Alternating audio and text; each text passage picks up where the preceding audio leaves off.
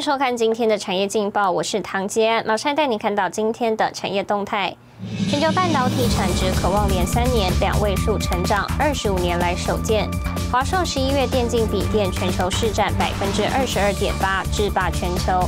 直供电动车核心中性电池及储能 ETF 成立。跳电频传，美国商会关切电力供应稳定。来关心台股，在美股重挫反映升息压力之际，雅股今天普遍疲软。台股已跌一百零三点，开出后一度重挫超过一百六十点，低见一万八千两百点关卡。所幸随后低阶买盘略有撑，盘中指数再跌七十点上下震荡，失守十日线，但守住月线支撑。投顾认为，目前台股技术面上中长期均线呈现多头排列，月季线扣底持续上扬，下档支撑强劲。又逢封关前，法人针对年后个股题材积极布局，短线指数仍有高点可期，台股后市不看淡，提供给您参考。接下来请看今天的财经一百秒。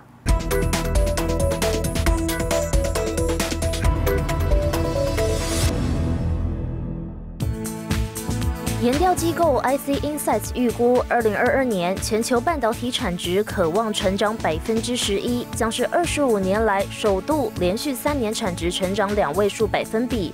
二零二零年全球半导体产值成长了百分之十三，IC Insights 估计，二零二一年全球半导体产值再成长百分之二十六。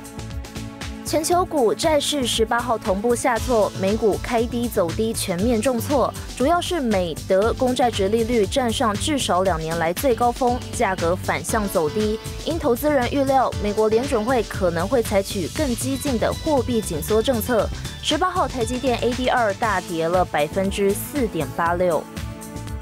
微软投入六百八十七亿美元，约新台币一点九兆元，收购游戏大厂动视暴雪，创游戏界纪录。游戏类股早盘上涨，多档个股涨幅超过半根停板。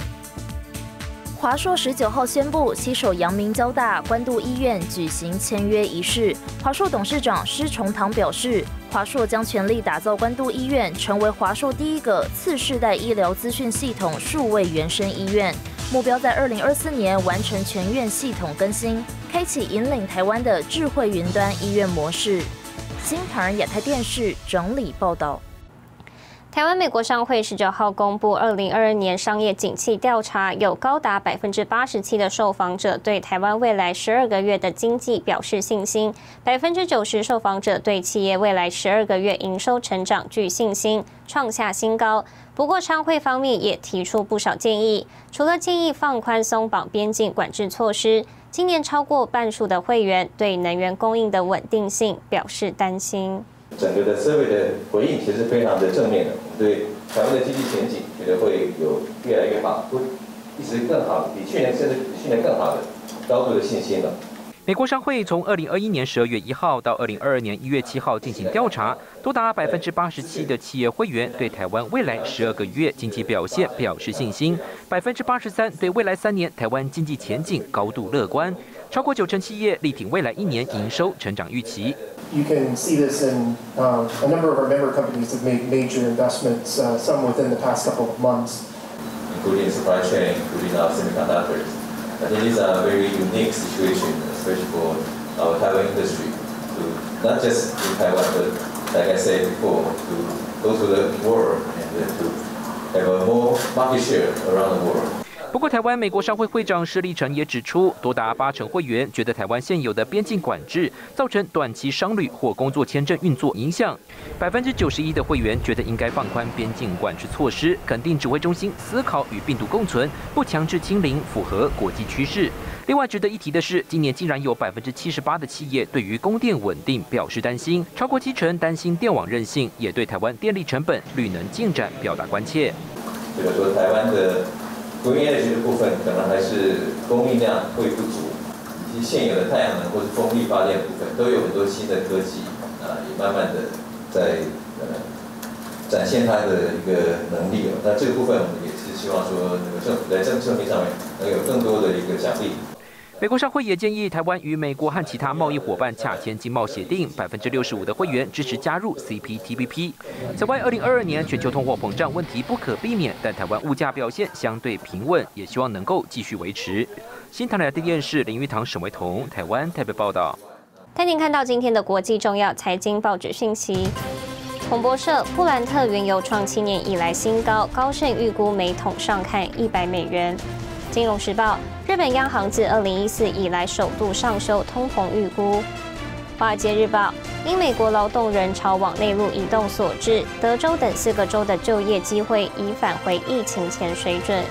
日本产经新闻：晶片荒，日本丰田估二月全球产能降至七十万辆。全球发展再生能源，其中以太阳能最受关注，尤其将建筑整合太阳能，成本低，发电率高。但您看到有台湾业者研发屋顶无浪板太阳能专利支架，少了浪板聚热产生热衰竭的问题，也延长了太阳能板的发电寿命。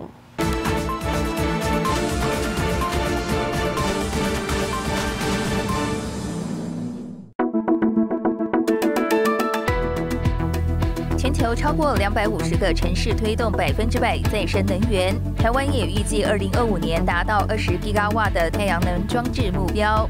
为什么这个行业这么夯？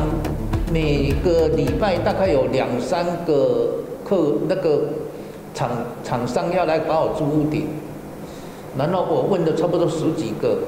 我就知道，说我租屋顶给人家后悔了。台湾政府推动国产化，专精 PVC 浪板制造的王真路嗅到商机。十年前，王真路决定投入，选定研发屋顶无浪板太阳能支架。我们这个边都是有这个黑色的 EVA，所以不会产生电位差腐蚀。太阳能支架攸关系统安全，熟知材料特性的王真路选用镀锌钢冷弯滚压成型加工，通过中科院测试，可抗十七级风速，搭配防水设计及工法，花费五年研发成功。螺丝自己设计画图，SGS 测试过，每个螺丝都强三倍。那你屋顶整个屋顶呢？那你强度就很强了。装设屋顶太阳能板，使用螺丝多达数千到数万只。王真路以并排式工法，将支架衔接模组两端，增强结构。这里会漏水的地方没有吸力泵，螺丝会漏水，我们也没有用到吸力泵。当然这一边也没有，啊，不会跑进去。王真露亲自爬上屋顶解说施工细节，别看他在屋顶走得轻松，其实克服很大的心理障碍。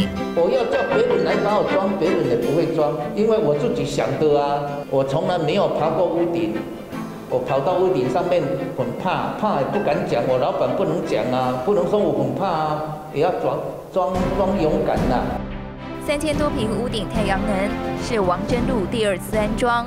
太阳能板作为屋顶，厂房透光性佳，少了浪板聚热产生热衰竭的问题，延长太阳能板发电寿命。中间坏掉一块，你换那一块就好了；换掉两块就换掉两块掉了，不用从旁边一组拆一组拆。这项设计获得国内外二十多个发明专利，上百个 BIPV 案厂指定使用。